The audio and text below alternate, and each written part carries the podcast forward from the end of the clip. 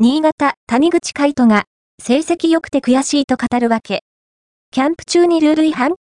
アルビレックス新潟は、昨季 J1 残留を果たすと、今季開幕から2試合で1勝1敗。今月2日開催の第2節ガンバ大阪戦で敗れたとはいえ、フォワード谷口海人は、昨年から安野務氏がフィジカルコーチとしてチームに加わったことによる効果を感じているようだ。日本サッカー協会公認 B 級コーチライセンスを持つ安野氏は、徳島ボルティス、横浜 FC、横浜 F、マリノス、清水エスパルスでコーチを担当。横浜 FM 時代には、アンジェ・ポステコグルー監督のもと、松橋力蔵氏、現新潟監督と共に、コンディショニングコーチという立場でチームを支えていた。